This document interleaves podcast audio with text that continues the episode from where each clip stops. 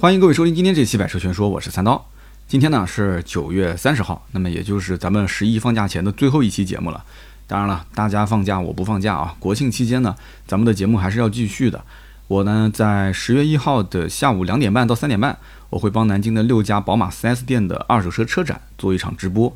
那么到时候呢，在我的微博“百车全说三刀”的页面可以看到这个直播链接。那么十月一号大家肯定也都放假了嘛。呃，十月二号开始，我其实才算是正式的放假。那么我和盾牌一家啊，我们一家盾牌一家，我们一起呢会自驾游，从南京一直开到安徽的黄山，然后再开到浙江丽水，然后再开到浙江的舟山，啊，这个路线也是盾牌去找的。然后我们在最后开回南京，从二号开到大概七号的样子，然后呢休息一天，八号休息一天，九号就正式的上班了啊，孩子也上学了。那么国庆期间的两期节目呢，呃，我的理想状态就是在出发之前录制好。那么如果来不及的话，至少还可以再录一期。那么在自驾游的过程中，也可以再录一期啊，把我看到的好玩的一些经历的事情跟大家分享。那么十号回来的话，呃，我应该会比较详细的聊一聊我自驾游的经历啊。那么到时候也欢迎大家来收听。今天呢这一期节目呢，呃，聊一聊这次北京车展正式公布售价的那些车型。那么还有一些是公布了预售价的车型。那我挑了一些车啊，因为这次北京车展更多的都是亮相啊，没有公布正式的价格。那么从市场的层面呢，我聊一聊我的一些看法，因为这些车只要是我聊到的，那么在现场静态我都是有体验过啊。首先就是宝马这个品牌，那么这一次呢中期改款的五系啊，现场我也看到了，我的天呐，媒体最喜欢拍的就是奔驰、宝马、大众就这些车。那么新五系呢，现在公布的售价是四十二万六千九到六十万三千九。这个价格呢，就是正式的售价啊，它不是预售价。从长轴到标轴再到插电式混合动力，全系价格现在都公布了。所以我相信，在这个时间点上，大多数的人如果想买，他应该不会纠结到底是啊买现款的还是买新款，应该不纠结了吧？就看到这个车，看到这个价格和配置之后，呃，你还买老款吗？我我觉得大多数的人应该都是直接就上新款了吧？很多的 4S 店的新款车型也都到了。对不对？之前可能还不知道具体定什么价格，那么具体的每个版本的配置是什么样，可能也没有提前预知啊。那么这次都看到了。之前呢有传言说发动机功率会有所提升啊，低功率从一百八十四匹提到两百零四匹，高功率呢从两百五十二匹提升到两百八十匹。那么这次车展正式发售啊，这个证实最后是谣言，动力系统没有任何变化，整车的宽度、高度、轴距也没有变化，那么也就长度多了十九毫米。那么相信很多人看到这里，那肯定觉得说，这新款也不怎么香啊。那为什么三刀刚刚讲说，那老款新款一对比，还是买新款的？因为毕竟老款我还能拿到更多的实惠，对吧？好，那我就给你分析一下啊。那我个人觉得是这样的，就正是因为这次中期改款它变化没有想象中那么大，所以经销商他会迅速的处理掉手中的老款车型。那么这个处理也不是说抛售，因为本身货也不多，对吧？老款车正常卖也不是卖不出去。然后尽快它会上新款五系的优惠，如果不出意外的话，现在很多人到 4S 店应该新五系也能拿到一定的折扣，虽然不多啊，万把块钱应该是可以拿到的。所以我个人建议你肯定是要忍一忍，直接上新五系啊，对吧？那么无论说新五系的外形内饰，它肯定都是有变化的。你仔细稍微看一看网上那么多的文章和视频，我就不一个一个说了，上期节目里面说得很清楚了。而且这些变化肯定是加分项啊，它不会是减分项。那么细节上的变化，你不论是呃车商也好，将来二手车置换一眼就能看出来，你周围的亲戚啊、邻居、同事也能看出来你买的是新款，对吧？那么最畅销的五三零 L R M 运动版，呃，很明显屏幕变大了，十点二五寸屏升级到十二点三英寸的屏，对吧？再加上一个 ID.7 的系统，还有一个 M 运动的方向盘，六个喇叭升级到十二个喇叭，价格又不变，对吧？老款优惠后的价格，你说跟新款比？就差那么一点点的折扣力度，你为什么还要买老款呢？而且我说的这个等啊，其实很有可能用不了多久。但是现在这个时间点比较尴尬，在什么地方呢？正好是九月份啊，北京车展九月份。如果说新五系这次没有疫情的话，北京车展是四月份上的，那可能到了这个时间点，老款跟新就新款的价格就卖成老款的价格了，老款早就没有了，对吧？那不就遇到这个疫情嘛？九月份正好是要到这个十二月份就年底了，三个月的时间，基本上这个时间段上的新车。厂家是不会给经销商呃压这个任务要求的，它是不计算在全年的任务当中，所以因此经销商是没有返利的这种硬性的任务要求，它也没有库存的压力，因此这三个月的时间，你指望说新五系呃跳水价，直接跳到跟老五系价格一样，这个是不现实的。那么等到十二月份之后。大家的心情基本上就赶着过年了嘛，对吧？那么盼着过年，年过完之后，这个价格肯定是会遇到一波相对比较大的这个浮动，那么最后的价格肯定是回到跟现在的老款差不多，大概五万到六万这样的一个优惠幅度啊。所以我觉得后期十个点上下啊，如果快的话，基本上就在过年前有可能啊，它就最后要想冲一波销量，就总任务厂家想要数据好看一点也有可能，但是更多的可能性可能会是在过年之后，也就是明年可能三月份、四月份。基本上才能恢复到现在的老款的优惠幅度啊！但是现在什么时候入呢？我觉得三万块钱、两万五到三万这个区间入手问题不大，能开得起四十多万、五十万的宝马五系，我觉得你应该会有很多地方能挣到这个两万块钱，是吧？只要它的行情相对稳定啊，不是说今天买完明天大跳水，我我觉得应该都可以入，问题不大。那么再聊一聊这个北京车展的四系正式上市了啊！原先呢是七月份成都车展预售啊，很多人说这个价格三十六万五到四十六万啊，定的有点高。我当时预测呢，这个上市价格应该还能再调低一万块钱，为什么呢？因为老款的售价是三十五万九千八，那么这次公布的正式售价是比较傲娇的啊，非但没有降，还涨了一点。我们都知道老款四系的两门和四门价格其实是一样的啊，那么还有个敞篷版，但是敞篷版几乎就是传说啊。我们的海洋是四系车主加了一个车友会，那个车友会里面几乎是没有敞篷版的，为什么呢？因为敞篷的定价太贵了，老贵老贵了啊。四二五 i 的 M 运动敞篷版五十一万六千八，耀夜的敞篷版五十三万六千八，这是个什么概念呢？跟大家说一下，宝马 Z 四新款也就卖五十多万，你说你是买个 Z 四还是买个四系的敞篷？你买哪一个？对不对？你说论装逼的话，那肯定是 Z 四比四系敞篷装到不知道几条街之外了，是不是？所以用脚趾头想一想都知道啊，这个四系敞篷版基本上是不会有人买的啊，除非你是真信仰啊，你要去改装。那么我觉得四系这次的定价为什么敢这么自信呢？它最大的原因就是最后一批的四系抛售的价格，它还能控制在差不多六个点左右的优惠，就是本身进口的宝马、进口的奔驰的优惠都非常少，对吧？你要是去了解过行情，奔驰的 C 酷配啊、E 酷配啊，你包括你看我们现在讲的宝马的四系啊，即使是当时大家都知道这个四系马上就要换代了，对吧？我之前跟布朗尼聊的那一期，那布朗尼知道马上上新四系了，为什么还是买老四系啊？对不对？我们公司的海洋也知道，对吧？明年就上新四系了，他为什么还是买了个老四系呢？就是觉得说，哎，能优惠个六到八个点就不错了。海洋嘛，也是找了关系才拿到八个点的优惠。他还买的是个药业版，价格也比较高。他当时买完之后呢，他觉得，哎，谈了这个价格他还爽了很久啊。为什么呢？因为到了后来，基本上价格都往回收了嘛。他那个时候买行情其实正常，也就是六个点、七个点，对吧？现在基本还收回到六个点左右。四系到现在老款还有的卖，优惠都很少。那么新四系就更不用说了嘛。新四系现在的话订车肯定都是原价，甚至还要加装潢。但是海洋后来看到了新四系的配置之后，啊，而且去拍了个抖音嘛，看到实车之后，他的心里面还是有一点哇凉哇凉的啊，还是有一点点啊。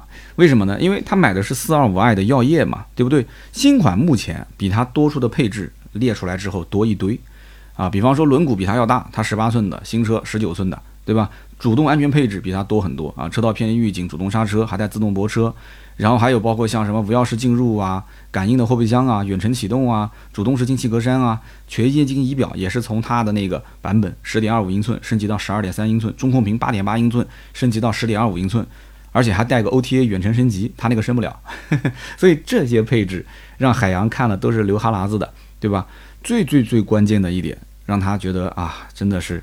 心碎啊！就是新款的耀夜用的是啊远近光激光大灯，远近光都是激光大灯，哇，那个蓝颜色的嗖嗖幽蓝幽蓝的大灯，让海洋看的真的是默默的流泪啊！但是回过头来说，他其实买了也一年多了嘛。我当时一想说，哟，你这个四系买的都有一年了。他说对啊，我已经开了一年了。啊，这日子过得真的是很快啊，真的是太快了。那么海洋其实就觉得说不香了嘛，车内氛围灯也是啊，现在新款曜夜版十一色可调，它那个才两色可调，就不能再说了啊。后排独立空调，PM 二点五过滤，海洋的车上什么都没有。但是海洋其实一点都不后悔啊，就是 可能也是打肿了脸充胖子啊。他为什么不特后悔？他跟我讲说他自己偷偷的去店里面打听了一下，说这个店里面最快最快的一辆新四系是九月十七号到港口。然后在这个报关啊手续全部弄完之后，到了 4S 店可能已经是九月底了，差不多第一台车应该车主已经差不多就这两天吧提车了。那么这还是提的是两门版的，对不对？他第一批到的车子，据了解是四三零 i M 运动药业四十五万九千八的顶配，一分钱的优惠都没有啊。然后车主可能自愿买了一点装潢啊什么的，买保险、店内上牌，落地都要超五十万了。海洋说：“那我肯定是不买两门版的，对吧？我有老婆，将来还会有孩子，我肯定买个四门版，对不对？一边自己装装逼，一边呢还能照顾家人，坐坐后排。你两门的话，这怎么解决这个问题呢？”我当时说两门不是也可以做吗？啊，不行不行，媳妇儿啊、老丈人啊都不同意啊，自己的爹妈不同意，啊，可能主要是资金上需要有些支持之类的哈。那么你现在两门版到九月底才上，你四门版还不知道什么时候上，你等到四门版上市之后。像海洋这种性格跟我有点像啊，呃，他他应该不是金牛座吧？他是绝对不可能买一个原价的车啊，甚至还要加装潢的车，他肯定还要等优惠。你说他等到四门版上市，然后再优惠到一个大概六个点左右啊，那八个点就不要想了，五到六个点左右，那他们家的孩子估计都已经可以打酱油了啊。海洋是新婚不久啊，就不知道什么时候要孩子呢，反正就是我开个玩笑啊。所以呢，这就是四系。那么我们接着呢，就聊一聊中期改款的奔驰 E 啊。这个奔驰 E 呢，我在北京刷很多这个车展的报道的时候，我看到了一句话很有意思啊，说奔驰 E 级依旧是铝换钢，依旧是煤六缸。说这个话的主持人呢，当时还掏了三个吸铁石，然后呢就吸在了引擎盖、翼子板和前门的这个位置。其实上网的网友看到这一幕呢，肯定都会骂说：“哎呀，奔驰很无耻，对吧？铝换钢。”但是大多数的奔驰 E 的客户根本不觉得这是个什么问题。你说车身的覆盖件铝换钢？影不影响它装逼呢？不影响，对吧？买奔驰要的就是标嘛，对不对？那么六缸不六缸，那这个就更不是问题了。基本上大家去买奔驰一，也没有多少人说把这个六缸考虑到自己的啊这个预算范围之内的，对吧？基本上都是买四缸，你只要不要给我一个三缸就可以了。那么以往奔驰 E 卖的最好的版本是什么呢？是 E 三百 L。那么因为什么呢？大多数人他不接受 1.5T 的这个 E260L，对不对？你就算加48伏轻混，我还是不接受。你说我买个奔驰，结果呢，我开出去的这个排量还没有身边可能开帕萨特的、开迈腾的这些车主，它的排量大，那这不是很尴尬吗？1.5T 的，那么 E350 呢？它是一个 2.0T 加48伏轻混的。那么这个版本动力更好，可是价格太贵了，卖到六十四万两千八，那真的是脑袋进水了才会去花将近七十万去买一个说二点零 T 加四十八伏轻混的奔驰 E，啊，有这个钱什么 A 八啊，或者是买买什么七系二点零 T 啊，啊，就稍微差不多了，这个预算也都够了啊，加一点钱。那我为什么要买奔驰 E 呢？所以这个是不可能有人，你路上看到有人开奔驰的 E 三五零 L 吗？就算有的话，你发动机盖一打开，我估计多数也是一三百改了一个标，但这个标改的没意义啊。那么这次奔驰 E 的中期改款上市的价格呢，比起老款，我们会发现啊，一二六零 L 和一三百 L 的入门版价格都上调了一到两千。那么一三百 L 的高配和一三五零 L 的话，分别都下调了一到两千。那么当然，很多花四十多万买奔驰 E 的客户不会在意说什么调价一两千块钱这种问题，对吧？但是你仔细看啊，你会发现奔驰 E 新款还多了一个版本，那就是定价五十三万五千八的一三百 L 的尊贵型。那么它也是分大标跟小标版本啊，还有尊贵运动型。我曾经说过啊，但凡是改款的车型，如果增加了新的版本，那么就一定要去仔细研究它。那很有可能这个版本的配置会是性价比最高的。呃，结果很遗憾啊，我研究了一下，发现这个逻辑在奔驰上是不成立的。呃，大家开始很兴奋说，哇，三刀要讲这个性价比高，这个这个是不成立的。但是它为什么会多出了这么一个新增的版本呢？跟大家解释一下。新增的这个 E 三百 L 的尊贵型，实际上它是略微的提升了一下豪华感跟科技感，因为我们知道之前不是出了一个奔驰的新 S 嘛，新 S 不是有一个什么实景 AR 穿越式导航吗？哎，在这个 E 三百 L 的尊贵型顶配车上是有的，就让你体验一下这个，对吧？然后 LED 的集合光束的大灯，自适应大灯，然后加上抬头显示，然后定制版的真皮内饰，加上一个行车记录仪，就多了这么多东西。那有人问，多这么多东西贵多少钱呢？啊，稍微少一点我也能接受。呃，这个顶配的尊贵比次顶配的豪华多了三万八，你觉得三万八贵不贵呢？有人说哇，三万八就买这么一点东西，好贵啊！那贵不是他的错，贵的是我们的错，是吧？是因为我们不够努力啊。在有钱人的眼里，可能三万八对他们来讲就是我们理解的三十八块钱的概念啊。当然了，我还没到那个境界啊，所以我我感受不了。所以他们可能觉得值啊，对不对？都已经买到一三百 R 的豪华型了，那为什么我不直接上尊贵版呢？买个顶配自己享受。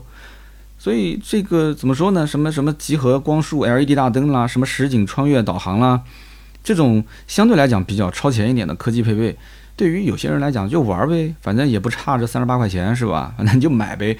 但是我还是那句话啊，对于普通的老百姓而言的话，奔驰是哪个版本啊？一级是最性价比高呢？是一三百 L 的入门版时尚。而且你看老版本的话，也是一三百 L 的时尚卖的最多，因为我就要一个标，对不对？然后空间就是个奔驰 E 的空间够了，其他的什么配置要多高，我不要多高，这个版本四十多万的配置该有的也都有了。是不是四十六万七千八，然后终端能够再优惠个四五万块钱，哎，然后落地差不多四十五，啊，四十六，哎，我觉得我能接受。但是后来奔驰 E 的价位都往回收了啊，没有以前优惠那么多了，所以很多人呢到了这个价格之后，对吧？你买了一个时尚版，然后再看一看上面的豪华版，哇塞，豪华版有柏林之声的音响，有无钥匙进入，有后视镜的自动折叠啊，有电动遮阳帘，然后再看看自己的口袋。啊，要贵三万块钱，很多人买奔驰 E 都贷款，对不对？三万块钱的话，你要是分三年期贷款，那你每个月的还贷要多个一千块钱。有人说，我的天，开奔驰 E 的人还差着每个月多一千块钱的贷款，那还真不一定，不好说。那说不定他就差这一千块钱。所以我跟你说，真的，很多买奔驰 E 的人就是差这三万块钱，或者说是每个月的月供就差这一千块钱，他就是没上豪华版。我刚刚不前面也说了吗？那上了豪华版能不能再多三万八，直接上个顶配呢？我告诉你不会的，这两个一加就差了七万了。你再往上看，最后就会往下看，哎，你真的如果脑子一热，你可能买个豪华，但是你绝对不会脑子一热，说从豪华再跳到尊贵，这可能性不大啊。所以大多数的买奔驰 E 的，其实他可能一开始就是咬着牙买的奔驰 E，你还真别不信啊，你骑个电动车，你可能过得比他幸福，真的是这样。所以这个奔驰呢，属性就是这样啊，它更多的呢是开给别人看的。配置差不多就行了，对吧？那那我就是一个活生生的例子嘛，对吧？买个奔驰停在停车位，天天也不开，偶尔开一开，被大家嘲笑到现在啊。那么由于这是一个中期改款的奔驰 E，所以呢，平台动力跟老款都没任何变化。那么外观呢是大改动，对吧？内饰呢是小改动。那么我们在前面的一期节目里面都说得很清楚了，配置呢做了一点升级。那最根本的就是这个 MBUX 这一套系统升级了，然后带了触控屏，对吧？那么现阶段。到底是买新款还是买老款呢？啊，我觉得这个就要根据消费者的实际的兜里的预算了。新款肯定没什么优惠嘛。那我现在目前了解到，新款其实应该也能给出个差不多一万来块钱，它跟宝马的行情也差不多。但是老款优惠基本都能在一个四万上下吧，我就不敢说五万，至少是四万上下，对吧？那么奔驰 E 到货之后，陆陆续续的老款，它现在已经停产嘛？呃，它的货会越来越少，所以价格肯定是往回收。所以为什么现在会有人？呃，咨询我说三刀为什么我现在谈奔驰 E 优惠谈到三万都很难？那这个很简单啊，因为奔驰 E 的新款它不让价，那么老款就是让三万给你，你有你跟新款对比的话，你还是觉得老款的价格更合适，因为你的预算的上限顶在喉咙口，对吧？你上不去了，你上不去了，你肯定碰不到奔驰的新款 E，所以你只能是接受老款，所以老款现在货又不多，优惠三万，爱买不买，大概就是这样。虽然呢听起来很扎心啊，但是这就是事实，没办法啊。其实呢，我相信很多人反而是更喜欢老款奔驰 E 的造型，对不对？但是你要真的走到了奔驰的 4S 店里面，你看一看周围的奔驰的新 S、奔驰的 GLE、奔驰的这个不管是 CLS 也好、GLS 也好，你绕了一圈，你回过头来再看一看店里面的老款的奔驰 E 和新款的奔驰 E，我敢打保票，很多人肯定还是倾向于买新款，因为差不了多少钱，对不对？就算你可能不太能接受新款的造型，但是你心里会怎么想？你会想说，万一我要是买个老款，我回过头来亲戚朋友同事他们刷卡买了个新款，结果我开个老款，他开个新款，其实我们前后买车也没差一两个月，那我不是很吃亏吗？那到时候我再后悔我就来不及了。所以说呢，人就是这样啊，有的时候呢，他的很多决定啊，他不是根据自己的真实喜好来的，他总有一些环境因素啊，有一些客观的因素会干扰自己。所以你看现在经济它毕竟还在增长，不像以前那么快，但也在增长。那么财富呢？很多人还是在增加当中，所以装逼对很多人来讲，它是一个刚需啊，它是刚需。所以奔驰 E 根本不愁销量，只要有这个标在，就不愁销量。那么下面呢，我们再聊一款在北京车展啊，这个定价让我很吃惊的车。这个车呢，就是现代的帕里斯蒂。这个车子之所以让我吃惊的地方在什么呢？就是它的定价啊，甚至比很多的合资车还要低。你要知道，这是一款原装进口的车，而且排量非常大，它是3.5升 V6 的进口车。所以你想一下，这么大排量的一个进口车要交那么多的关税，最后定一个价格，竟然还比同级别很多合资车的价格低，对不对？那你要说它性价比不高，那我觉得你是昧着良心的，是吧？但是说实话，这个车虽然说看起来性价比很高，但是我仍然不看好。为什么呢？因为七座的中大型 SUV 的市场啊，它即使竞争不算太激烈，但是有两座山还是翻不过去啊。那么首先解释一下什么叫做中大型 SUV 七座的版本啊？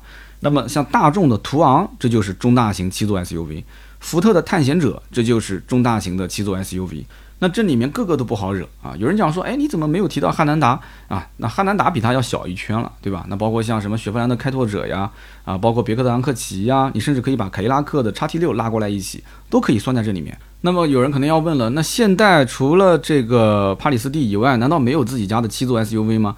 它有的啊，它有个六座的，就是全新胜达。全新胜达之前上市我们也聊过，对吧？定价比汉兰达低。终端的优惠现在也很给力，那么加在一起的话，比汉兰达可能要便宜个三万多。但是呢，你除了它以外，包括像福特的锐界也都不行啊，还是干不过汉兰达。汉兰达就是加价还是卖的比你好，这没办法，你没有脾气，那怎么办呢？但是这个层面的车其实都要比我们今天讲的帕里斯蒂啊都要小一圈啊，包括跟途昂比、跟探险者比都要小一圈。但是在很多人的眼里面，其实中型的七座 SUV 和中大型的七座 SUV 实际上区别不大。很多家庭觉得说，其实汉兰达那种大小就已经合适了，太大了反而不合适，对吧？因为很多时候你买这个车是要照顾老婆孩子，但是很多的一些老公，比方说像我这样的，经常有的时候不在家啊，出差啊，或者是加班啊，怎么样？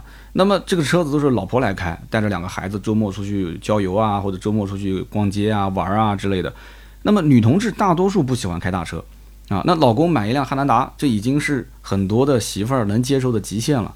啊，你要是买个途昂，买个探险者，或者买个像这种帕里斯蒂这么大号的车，那平时老公要忙起来的话，老婆带着孩子开这个车出门，那应该说会是一个很痛苦的事情。那么接下来讲一讲这个车最大的亮点，就是这个3.5升 V6 的发动机到底意味着什么？可能啊，只是我猜测，只有少数人是真正喜欢大排量自吸，而且愿意去付钱买单的啊，就就好不好？好，个个都鼓掌。但是你说买不买？不买。那家为什么呢？因为你讲好的时候，你是夸它对厉害，三点五 V 六跟那些二点零 T 比起来好厉害。但是你真正买，你就要去为它付出油耗，对不对？你也很担心，那万一要是买回来十四个油、十五个油，我我我也就是个普通家庭啊，对不对？有这么多的钱，我可以给我们家孩子买奶粉吃啊，我不能给车买油吃啊，是不是？那么我也相信，可能有一部分人他真的是能理解三点五 V 六啊，喜欢这个大排量自吸的这种酣畅淋漓的驾驶感受。可是还有一个问题啊。这个价位虽然说已经够便宜了啊，二十九万多到三十出头，你说花个三十多万落地买一个韩国品牌的 SUV，那我相信啊，周围喜欢大排量自吸的人，他不一定都能接受这个现实啊，所以这个就很尴尬啊。那么这就是我之前讲的，产品力强，但是品牌力弱，这怎么办？那你肯定要解决你的品牌力的问题，对吧？排量这件事情对于大多数的老百姓来讲，并不是意味着越大越好，是不是？况且你说现如今大排量。就像是一种反潮流的举动。那么从账面数据来看的话，三点五升 V 六发动机，两百七十二匹马力，再加上现代自己的八 AT 的变速箱，这一套动力总成你拿过去跟途昂比，你相比于途昂的最入门二点零 T，一百八十六匹，那就不用说了，你甩它一条街了，对不对？你再看看配置的话，那帕里斯蒂全系是标配车道偏离预警、车道保持、主动刹车、疲劳驾驶提醒、智能的远近光调节，然后方向盘加热、第一、第二排的座椅加热等等，这些都是标配的。那唯一遗憾的是什么呢？就是它的中低配，它竟然还是一个卤素灯，副驾驶还是一个手动调节座椅，啊，这个我觉得就不太接地气了。而且最让我不理解就是，它有车道保持，这个都标配了，那为什么它中低配还不给一个自适应巡航呢？你加上自适应巡航，你这车不就是 L 二级别的自动驾驶吗？不又多了一个卖点吗？所以我不知道这个现在是怎么想的。那么要买这个车的客户呢，也要承担一定的风险啊，什么风险呢？有人一听到就怕了啊，其实。现代在中国的进口汽车的业务啊，实际上在二零一七年就解散了。那么进口现代的销售渠道从那个时候开始也就全部关闭了。那么进口现代在中国相当于就停止销售了嘛？而现代其实它的主打市场是在美国，在美国这两年混的是风生水起啊。帕里斯蒂实际上在美国也是个网红车啊。二零一九年的六月份上市，然后卖了到呃是二零一九年年底是卖了二点八万。那么，二零一九年韩国本地是卖了五万辆啊，韩国本地这个车卖的特别好，订单都排到好几个月之后了。你想想看，现在疫情这么严重啊，二零二零年到今天为止，韩国也卖了有三万辆，也相当不错了啊。所以说，现代集团它无论说有没有进口车的事业部，它为什么要花一老鼻子劲要把这个车弄到中国来，放到北京现代去卖？啊，它还不是在那个什么新品牌杰恩斯里面去卖，杰尼赛斯啊，现在不叫杰恩斯了，杰尼赛斯，它放到这里面来卖，我觉得大家应该都能理解啊。就是说，韩系车从去年开始就陆续发力了嘛，中国市场特别为它定制了一些车，比方说 iX 三五啊，这就是为中国市场特别优化的版本。上市之后定价也比较接地气，那现在十三万多的版本优惠能有个两万来块钱。大家想一想啊，它实际的一个合资车，合资的紧凑级 SUV 裸车价才十一万多啊。那以前这很傲娇的，以前韩国车非常傲娇啊。这个 X 三五当年就是跟 CRV 啊、RAV4 啊，就是跟这些车去对标的，甚至跟大众的途观这些车是对标的。他觉得很傲气啊，那个时候卖个二十万都很正常。但是你看现在，对吧？裸车价十一万多就可以买得到，他反过来目光已经是盯着中国的国产车了啊，就盯着国产车，就是跟着你这个国产车的价格和配置走，对不对？但是我毕竟还挂着个合资的标啊，所以因此呢，整个的市场销量也是给出正面的一个反馈，卖的一直很好。那么后来菲斯塔上市之后，对吧？紧跟着索纳塔时代又上市了，那么北京车展又上了个七代伊兰特，所以你会发现它整个的这条线是很密集的在进行一个新车型的迭代和更新。那么再加上我刚刚讲的这一款帕里斯蒂，就毫无疑问，帕里斯蒂它匆匆赶过来的原因是什么？就是为了拉高现代的品牌形象。这个车的定价虽然说感觉好像不贵，但是你仔细想一想，它就是现在目前现代的旗舰车型，对不对？你就是索纳塔十，它现在的价格也就是十六万多到二十万出一点点头嘛。啊，三十多万的帕里斯蒂其实它就是一个拉高形象的唯一的作用，就是它不用卖多少，无所谓的，那卖得好更好，对吧？那就是卖不出去，至少有人能接受，打出一个那是一个，对不对？拿下一个是一个，所以因此呢，它的肩上的任务就是拉高品牌形象。那么它一旦要如果说能把整盘棋盘活的话，那下面的 RX 三五也好，菲斯塔也好啊，包括现在的伊兰特也好，整个的销量肯定会暴涨。那韩国车的春天可能就来了，对吧？以前我们还是说，哎，韩国车可能将来就走了啊，但是现在来看的话，它又来了啊，第二春。那么就目前的市场环境来讲的话，呃，我只能说前途是光明的，但是道路呢是曲折的啊。那么以后跟大家好好聊一聊怎么个曲折法啊。那么谈到现代，我刚好也提到了这个第七代的伊兰特，很多人也很关心啊，主要是价格不高嘛。这款车呢很有意思，它的预售价十万九千八到十四万五千八，这个价格区间与现在的就是当下在售的领动几乎是完全一致，但是你仔细看它各个版本的定价又不太一样。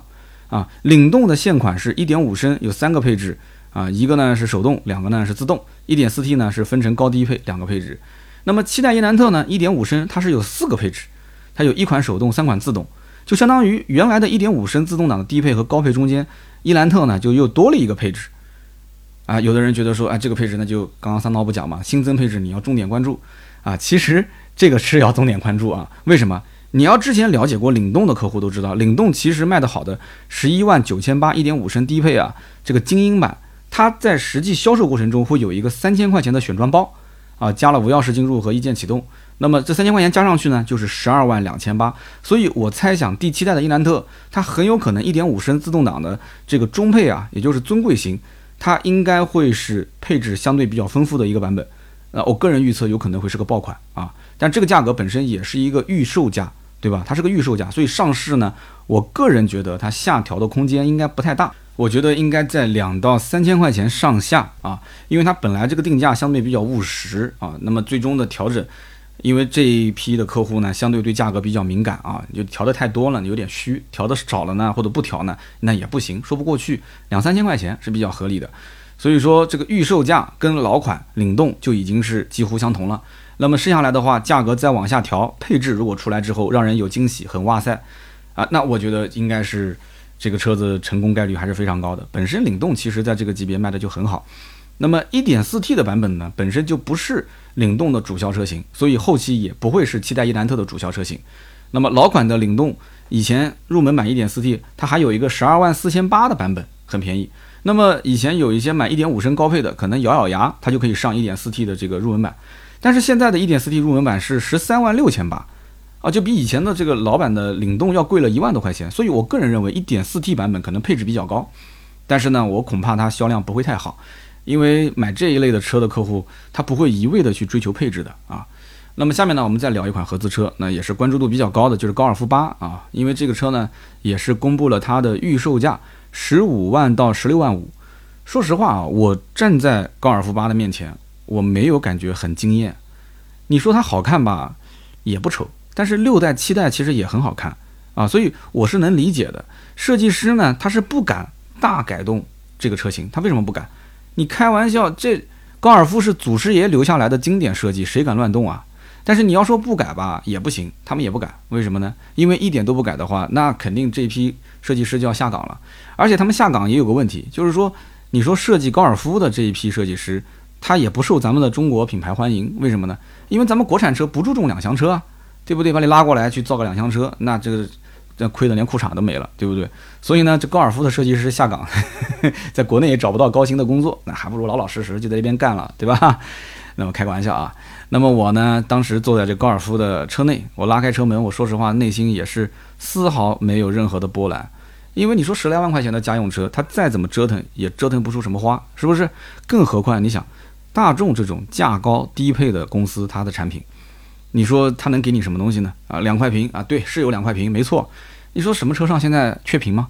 没有哪个车子缺屏幕的，你说是不是？这一次我看到高尔夫八。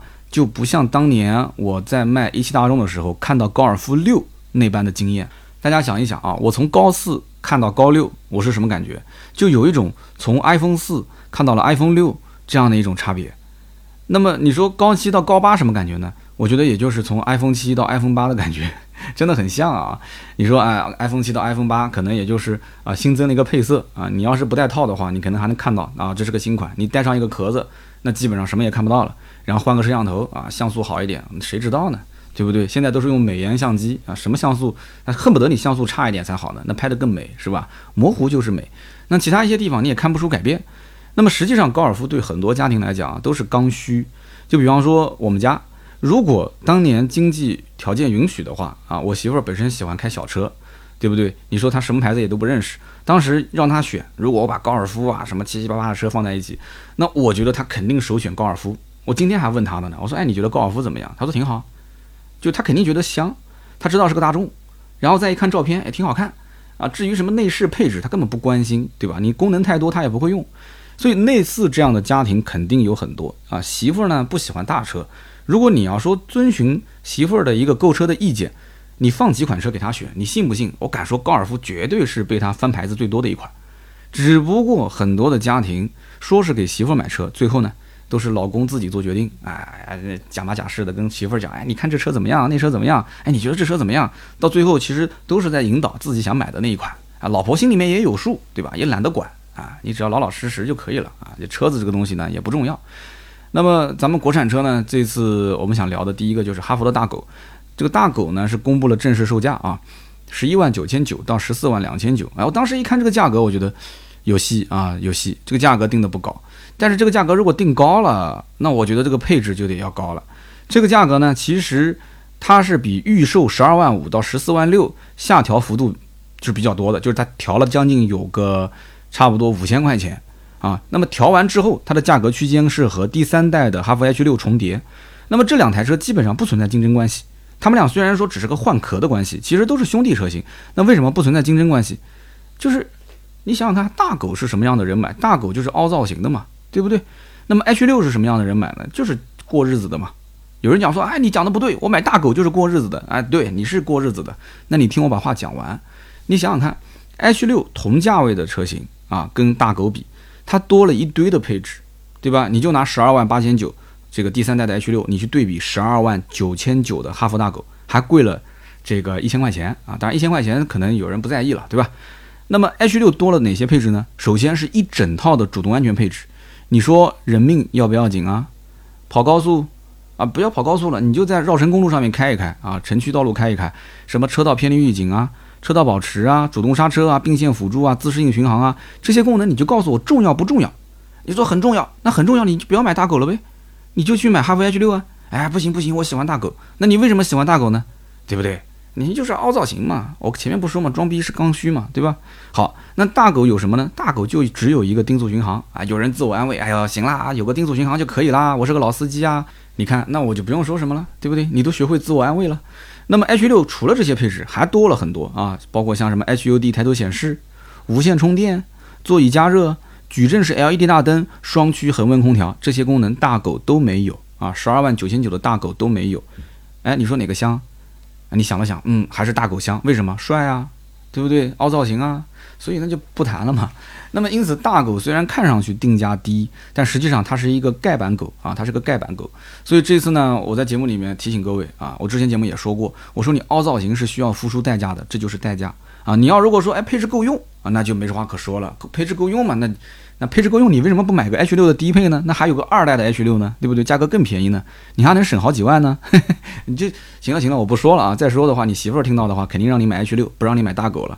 这一次呢，北京车展配置和价格一公布。对吧？很多人呢觉得说哇好便宜，但是我建议大家呢稍微脑子啊不要一时热啊就去买了，你还是要看一看，毕竟他们家还有个 H 六，H 六才是爆款啊。这个狗呢其实更多的还是让一些特立独行的人去买啊，你自己是不是那种特立独行的人，自己想一想。但是我们把话又说回来啊，你说在市面上花个十几万，你想买一个这样尺寸的硬派造型的 SUV？好像还真的别无分店啊！你说买不买大狗？那剩下来是什么问题呢？那就是凹造型是不是刚需的问题嘛，对不对？好，那我们接着呢再聊一个啊，刚刚讲完狗，我们再聊个猫啊。今天的节目成动物园节目了，宠物节目啊，聊什么猫呢？聊欧拉好猫。欧拉好猫前面一期节目我们也是聊的比较具体了，什么复古造型啊这些。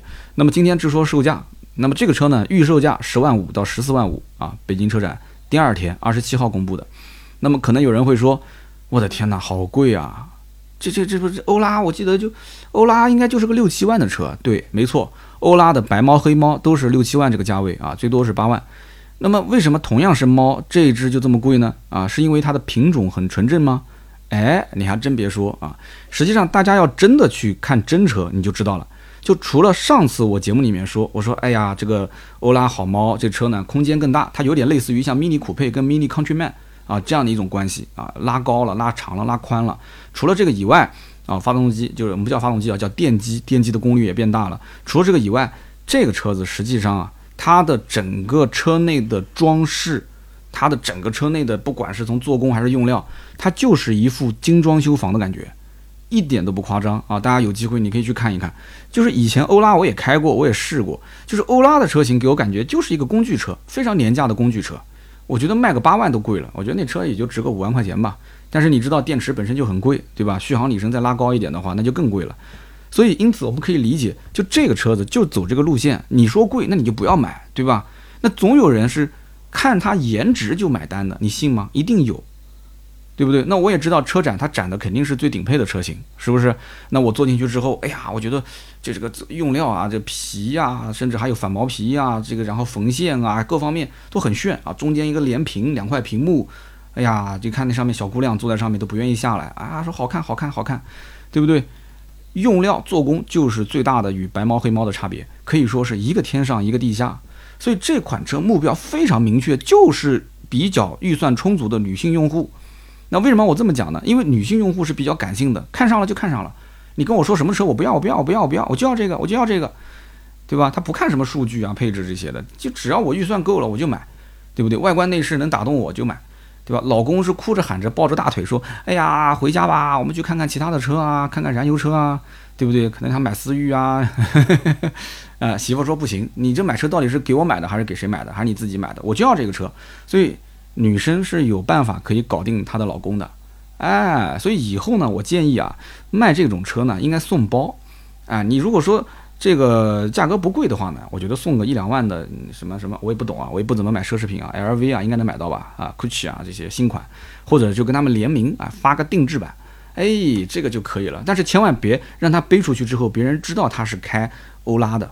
啊，你你你这个不好，这个不太好，真的。就是你要告诉他这个版本就是限量定制的啊，财富过一千万的人才能拥有啊，就是亿万存款啊，当然打这个字上去肯定不太好，就用一种模式，哎，就卖这个车送包，哇，我跟你讲肯定不用说的，或者说哎买一个欧拉的好猫，然后呢就不用配货了啊，买个爱马仕就不用配货了，这个这个有点过了啊，就可能有爱马仕的也不会买这车。这个反正大概就这么个逻辑吧，啊，我就尽尽喜欢去出一些这种馊点子，但是有的时候你想想，还真有可能，对吧？以前我预测的有些东西，它还就成了 啊。像上期节目我说的那个甲壳虫的电动版，你还真别说，我跟你讲，它真用不了几年，说不定甲壳虫电动版就上了，哎。所以呢，这个十二万五四百续航，十三万五五百续航啊，我个人觉得这两个价位应该会卖的比较好。为什么呢？因为这台车子，我觉得它真的能 hold 得住的最高最高的价值也就在十二万。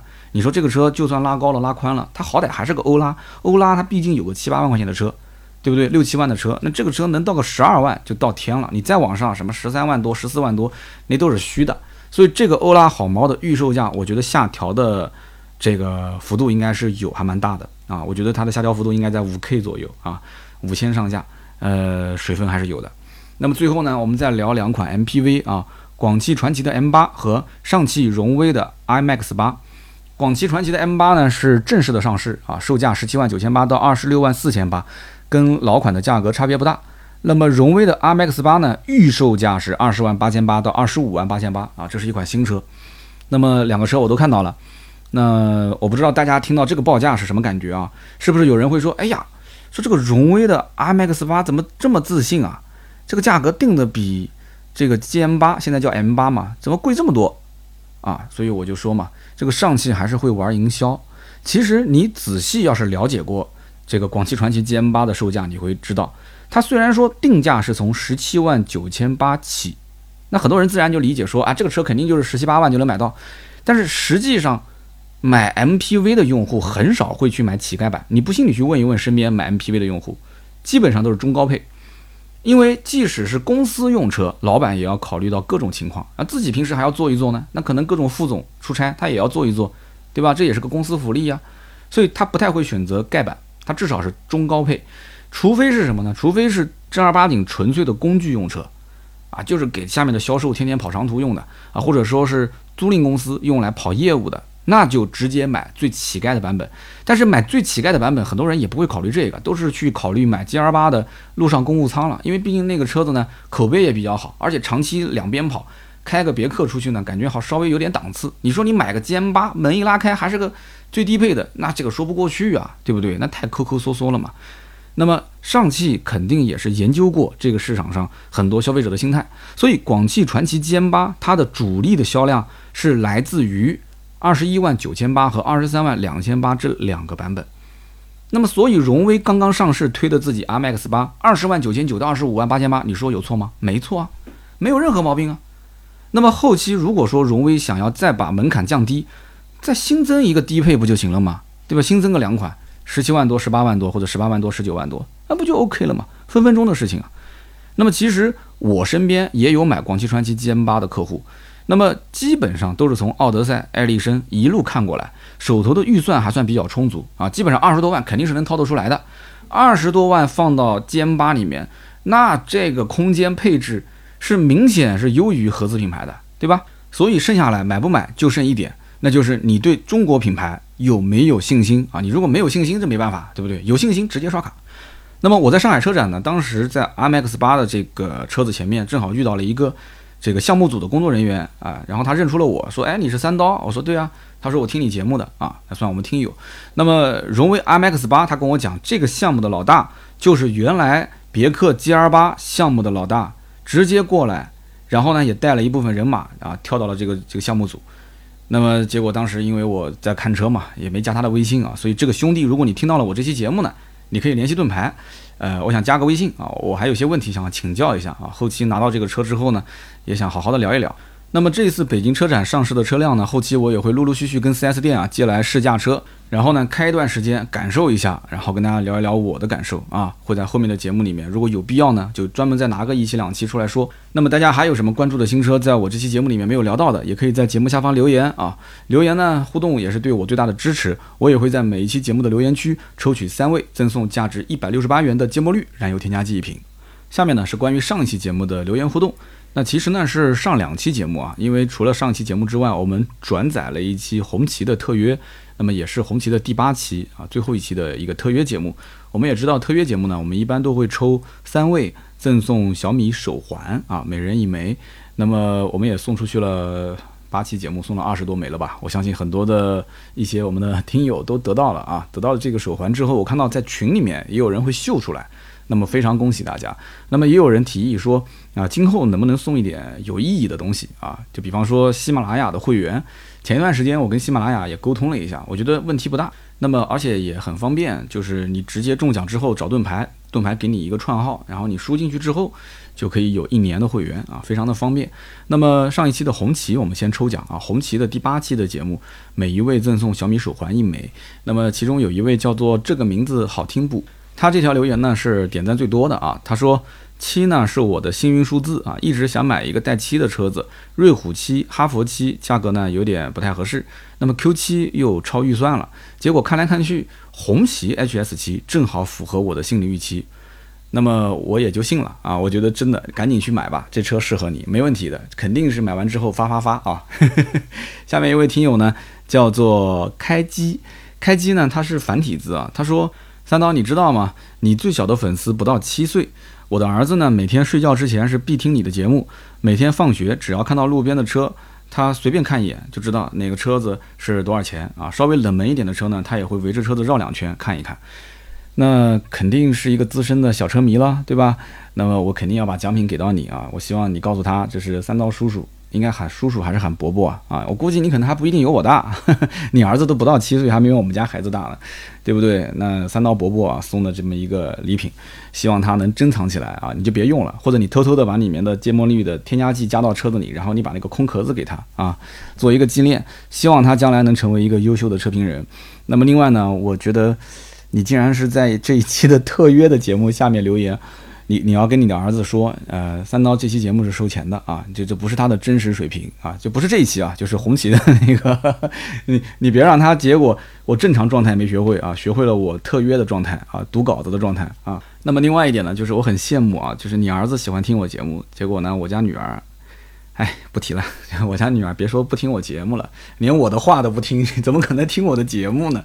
那么下面一位叫做坑卡扣抗扩。啊，这名字起的有点意思啊，很有节奏感。坑卡扣抗扣，他说这个一开始呢，我以为开红旗 HS 七的人年纪呢可能都比较大，但是呢到了这个红旗体验中心啊，发现这来看车的客户啊都跟我们差不多，都是年轻人啊。所以呢，就有点颠覆了我的想象啊。那么我身边也有不少年轻人也喜欢红旗的车，的确也是啊。关于红旗的好话，我说的也够多了啊。就是最后总结一句话，红旗呢其实还是挺努力的啊。到今天呢，能造出这样的 HS 五、HS 七，对吧？H 九这种车型能够引起大家的注意，销量也很不错，对吧？口碑市场都赚到了，我觉得是非常棒的啊。好的，我们继续抽上期节目的留言。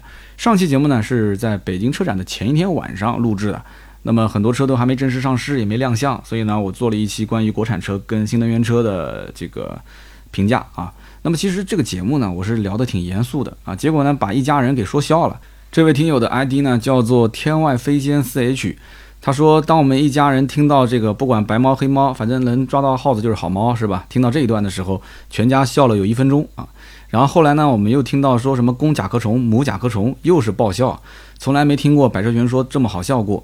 真的想不通啊！这个长城的取名方式，上一次呢大狗我已经完全不能理解了，这次呢又来了个猫，啊，其实我理解的是你们全家都在听我的节目，我很开心，而且大家都笑了，我更开心。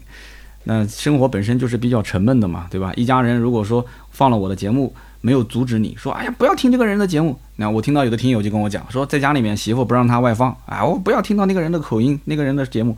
你们全家能说静静的在听我的节目，然后啊，虽然可能各自也在干各自的事，而且听到这一段大家一起笑，那个场景我觉得很温馨啊，我很开心。所以送一瓶芥末绿给到你啊。那这个芥末绿呢，家里面如果有好几台车，怎么分配呢？我来教你一个方法，就是上一次呢笑的最欢的那一位，你就送给他就可以了啊。你回去想一想是送给谁啊？那么下面一位听友叫做 Junior 车神，这是一位初二的听友啊，他今年才十四岁，他在微博也私信过给我，然后这次在我们的节目下方他也做了个评论，他说在汽车之家也曾经发过文章，但是呢，最终他的账号被封杀了啊，不知道是关于评价了什么车不太好，那么他也是对汽车之家吐槽了一下。上期节目很多人说这个完全就是给懂车帝充值的一期节目啊，说实话怎么说呢，这个我也没。说发给懂车帝的人看啊，就是发给懂车帝的人看，就有点这个太舔了啊！他们要是无意之中听见了，那我觉得还挺不错的。哎，如果有谁是懂车帝的人或者是员工的话，哎，你偷偷的假装不经意的把它发到朋友圈，或者说艾特一下领导，哎，或者你直接私信给你的领导，你说，哎呦，我听了一期节目，狠狠的夸了一顿我们懂车帝，哎，这样的一种方式，我觉得才比较合理啊。就我我肯定不能自己转嘛，对不对？哎呀，真的是这个舔的心情一下子就暴露出来了。那么，吉尼亚车神呢？我看了一下，这小伙子十四岁，初二，那么对车子特别感兴趣。我还问他，我说你怎么会有那么多的时间去写什么文章啊、拍视频啊？他说是因为放假。那么对于这个车的喜爱之情，我觉得一定要保持这个热度啊！你保持这个热度。你到将来大学毕业之后，你如果将来大学还能学一个汽车相关的专业，你毕业之后，我觉得你走汽车媒体的道路肯定是比其他人根基要强很多啊！我也是祝你早日能成为真正的汽车媒体圈的 number one 啊！那个时候的话，你要一定要带着我混啊！因为你今年十四岁，我都三十七岁了，我比你大两轮。等到你将来混好的时候，我已经是白发苍苍了。你那个时候还能说邀请我做客节目，然后。尊称我一声刀哥啊，或者说你应该喊我刀叔了，对不对？然后你那个时候爆火了嘛，对吧？也几千万粉丝，然后我坐在旁边啊，拄个拐杖，哎呦，呃，你说人家说，哎，这是我们之前我从小听他节目长大的，哎呦，我说你客气了，客气了，哎，那个画面我觉得特别感人，所以今天也送你一瓶芥末绿啊，我们两个人就当做是一个约定，好吧？这芥末绿可以给你老爸加到车子里，但是你壳子别扔，你记住我今天这段话，将来混好了不要忘了我啊。那么下面一位听友呢？啊，是叫亮潮美发，这哥们儿应该是做美发的啊。托尼老师，托尼老师，他说，呃，百车全说，我是从第一期一直听到二零二零年的八十八期啊，一共是四百七十八期。哇，你还数了一下啊？他说我是从小就喜欢车，那么刀哥的节目呢，就一直陪伴我，我心底里就很喜欢。从性能车高不可攀啊，然后到这个怎么花钱给自己买一个代步车。